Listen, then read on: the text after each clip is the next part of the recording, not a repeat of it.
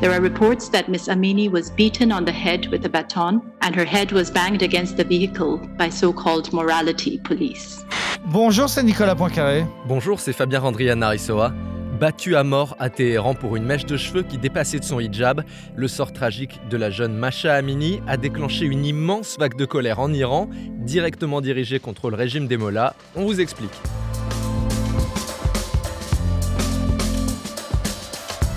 Mort au dictateur, scande la foule iranienne. La police des mœurs est désormais prise pour cible et des femmes vont jusqu'à se dévoiler en public et à brûler leur hijab. L'Iran est en ébullition depuis la mort de Masha Amini. Trois bonnes raisons d'écouter ce podcast avec Nicolas. On va se demander qui était cette jeune femme de 22 ans qui en fait n'avait rien demandé à personne. On va se demander de quoi elle est maintenant le symbole, sans doute des jeunes, des femmes, des pauvres et des Kurdes. Et puis on va voir ce qui se passe depuis sa mort est-ce que c'est le début d'une révolution? Expliquez-nous le monde. Un podcast RMC. Nicolas Poincaré. Fabien Randrian-Aressoa. Aujourd'hui, le nom de Masha Amini est connu dans tout l'Iran et même bien au-delà, mais à l'origine, elle était simplement une anonyme qui venait se balader à Téhéran. Oui, une provinciale en fait. Hein. Elle est originaire du, Kurdistan, cette région euh, iranienne qui est près de la frontière de, l'Irak et, de la Turquie. Elle était donc venue à Téhéran avec son frère pour visiter de la famille et elle a été arrêtée dans la rue par la police des mœurs. Ce sont ces miliciens, ces policiers qui sont chargés de faire notamment respecter les codes vestimentaires, le port obligatoire du voile, parce que, en l'occurrence, il a été jugé que son voile ne recouvrait pas assez sa tête, qu'il y avait une messe de cheveux qui dépassait. Alors des témoins l'ont vu être embarqué et être battue dans le fourgon de police elle a ensuite été conduite dans un commissariat. Ça, c'est ce qui se passe habituellement lorsque des jeunes femmes sont arrêtées ainsi. On leur fait la morale. On les garde un moment au commissariat. Généralement, elles sont relâchées ensuite. Sauf que, eh bien là, dans ce commissariat, elle s'est effondrée. Elle s'est retrouvée dans le coma. Elle a été conduite à l'hôpital et elle est morte euh, trois jours après, c'est-à-dire euh, vendredi dernier. La police affirme qu'elle a été victime d'une crise cardiaque. On a même diffusé des images de vidéosurveillance du commissariat où on la voit s'effondrer toute seule, sauf que les images ne disent pas ce qu'elle avait subi avant, si elle avait subi des chocs. En tout cas, la famille ne croit pas à cette hypothèse de la crise cardiaque parce qu'elle était jeune et en parfaite santé, elle n'avait aucun antécédent cardiaque. La porte-parole du Haut Commissariat aux droits de l'homme, Ravina Shamdasani, a appelé mardi à l'ouverture d'une enquête en marge du sommet de l'ONU. Des témoins indiquent que Masha Amini a été frappée à la tête par une matraque et que sa tête a été frappée contre le véhicule par la soi-disant police des mœurs. La mort tragique de Madame Amini et les allégations de torture doivent déclencher l'ouverture d'une enquête immédiate, impartiale et efficace par une autorité indépendante compétente. Macha Amini est décédée de ses blessures le 16 septembre et le mouvement de protestation a pris dès le lendemain. Oui, dès le samedi, euh, des incidents ont eu lieu dans sa ville natale à Sakez, donc au Kurdistan iranien. Pourquoi? Parce que les services de sécurité ont tenté d'organiser ses obsèques, son enterrement, le plus vite possible et surtout le plus discrètement possible. Donc dès le samedi matin, son corps a été ramené à Sakez il était prévu des obsèques anonymes et, rapides, sauf que des dizaines de femmes là-bas savaient ce qui allait se passer. Elles se sont levées à l'aube et elles sont venues perturber la, cérémonie. On les a vues sur des vidéos. Elles retiraient leur voile et tête nue, elles ont commencé à scander mort au dictateur. Mort au dictateur, c'est vraiment un terme très fort hein, parce que ça veut dire que ça vise directement Ali Khamenei, donc qui est le, guide suprême de la révolution iranienne depuis 33 euh, ans. Donc dès le lendemain de la mort de la jeune fille, on a vu au Kurdistan un mouvement qui était très politique avec des femmes donc qui retiraient leur voile et qui criaient mort au, dictateur. Et puis là, c'était des femmes, c'était au cimetière. Et puis un peu plus tard, toujours à, à Eh bien, ce sont des hommes qui ont commencé à, manifester devant la préfecture en scandant le même slogan mort au dictateur. La police a ouvert le feu pour disperser les manifestants. Il y a eu des blessés, de nombreuses euh, arrestations. Et puis après, eh bien, ce mouvement a commencé à gagner euh, tout le pays. Lundi, mardi, euh, mercredi, on a vu des manifestations assez importantes qui avaient lieu dans tout le pays. Ça a commencé dans les universités de Téhéran. Et là, c'est très sensible parce que tous les grands mouvements de contestation de ces dernières années, 2009-2019, ont commencé dans les facs à Téhéran. Et puis, ça a gagné les, grandes villes comme Mashhad, comme euh, Tabriz, comme Ispahan, qui est la, deuxième ville du pays. Et puis, et ça c'est plus étonnant, des toutes petites manifestations dans des très petites euh, localités où tout le monde se connaît et où, pour la première fois, les gens qui connaissent bien l'Iran disent que c'est vraiment une première, qu'on n'avait jamais vu ça.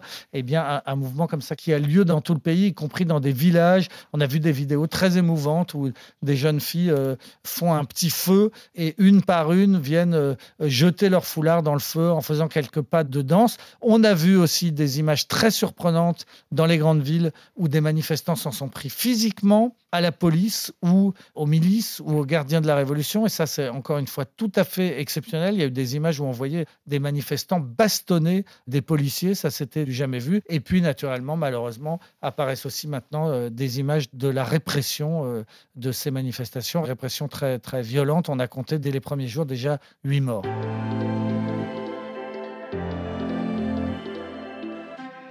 Je vous propose d'écouter des sons qui étaient enregistrés lors de quelques-unes de ces manifestations et vous allez voir, il n'y a pas besoin de parler le farsi pour comprendre la colère de la foule.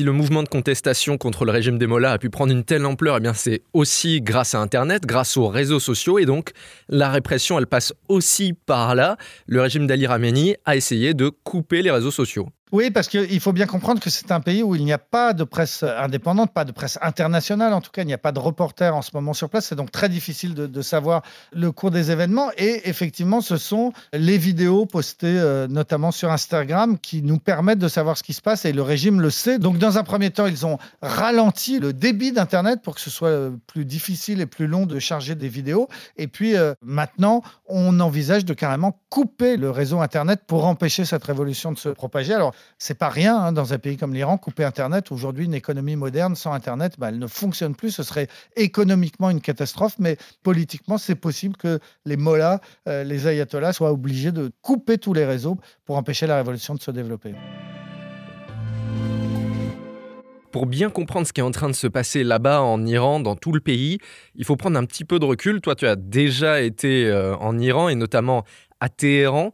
Une affaire comme celle de, de Masha Amini, enfin des personnes qui sont persécutées par la police des mœurs, ça dure depuis la révolution de 79. Ah oui, depuis la révolution, effectivement, la, chute du Shah d'Iran en 79, l'arrivée de Roménie et de ce régime euh, islamiste euh, autoritaire avec euh, des centaines de milliers de, miliciens, de gardiens de la révolution. Donc les règles n'ont pas bougé hein, depuis 1979. C'est ce que l'on appelle les tenues islamiques que les femmes sont obligées de porter. On dit là-bas des tenues modestes. Ça veut dire effectivement les cheveux cachés par un voile dès l'âge de 7 ans. Ça veut dire aussi pas des bras nus, quelles que soient les températures. Et en été, il fait très très chaud. Les manteaux doivent être plus longs que le genou. Les jeans troués sont absolument euh, interdits. Même les couleurs vives. Hein. Il suffit pas de se couvrir les cheveux. On va pas se couvrir avec un voile de couleur vive. Donc tout ça est imposé depuis des années.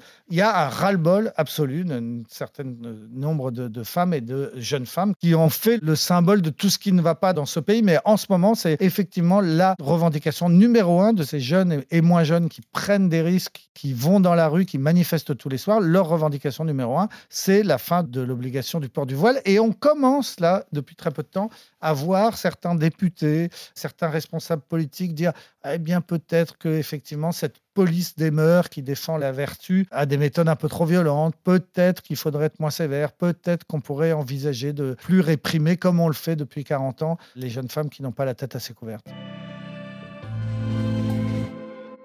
Évidemment, depuis 1979, eh bien, les Iraniens ils la connaissent la situation, mais là, si la situation s'est embrasée, c'est aussi que Masha Amini, c'est un symbole. Oui, elle coche effectivement beaucoup de cases et c'est sans doute pour cela que sa mort a eu autant d'impact. D'ailleurs, sur sa tombe, hein, dans son village au Kurdistan, il a été écrit Tu n'es pas morte, tu es notre code, ça veut dire notre emblème, notre symbole, effectivement. Alors, de quoi est-elle le symbole? Bah, De la jeunesse qui ne supporte plus cette dictature morale que les religieux euh, imposent. Elle est aussi le symbole des Kurdes iraniens, donc c'est une minorité de 7 millions d'habitants euh, qui vit à l'ouest euh, du pays. On tolère qu'ils parlent leur langue, qu'ils dansent leur danse, qu'ils respectent leur culture, mais dès qu'il y a des manifestations politiques des manifestations indépendantistes, elles sont très très fortement réprimées par le régime. Donc c'est une Kurde et ce sont dans un premier temps d'abord les Kurdes qui se sont euh, révoltés et qui se sont révoltés le plus fort. Il y a eu lundi, deux jours après sa mort, donc une grève générale dans tout le Kurdistan. C'est là où les manifestations été le plus euh, sévèrement euh,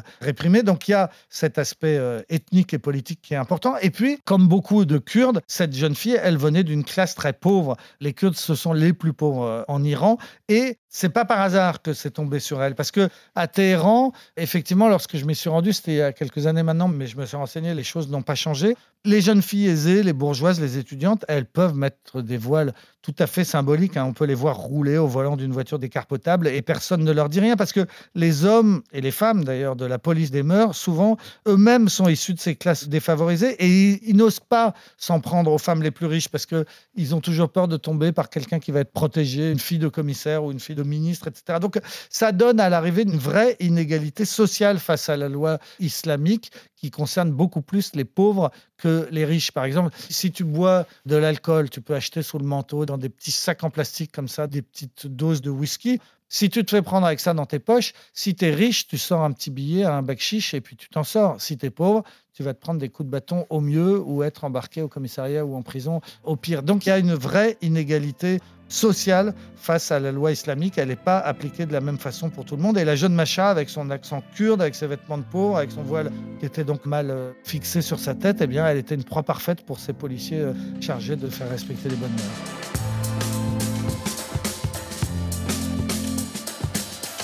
C'est la fin de ce nouvel épisode d'Expliquez-nous le monde. Merci à vous de l'avoir suivi. Si ce podcast vous a plu, abonnez-vous. Nous sommes sur toutes les plateformes de streaming, sur le site et l'application RMC. Parlez-en autour de vous, prenez soin de vous. À la semaine prochaine. À la semaine prochaine, Fabien. Retrouvez Nicolas Poincaré dans Apolline Matin. Tous les jours à 6h20 et 7h50 sur RMC.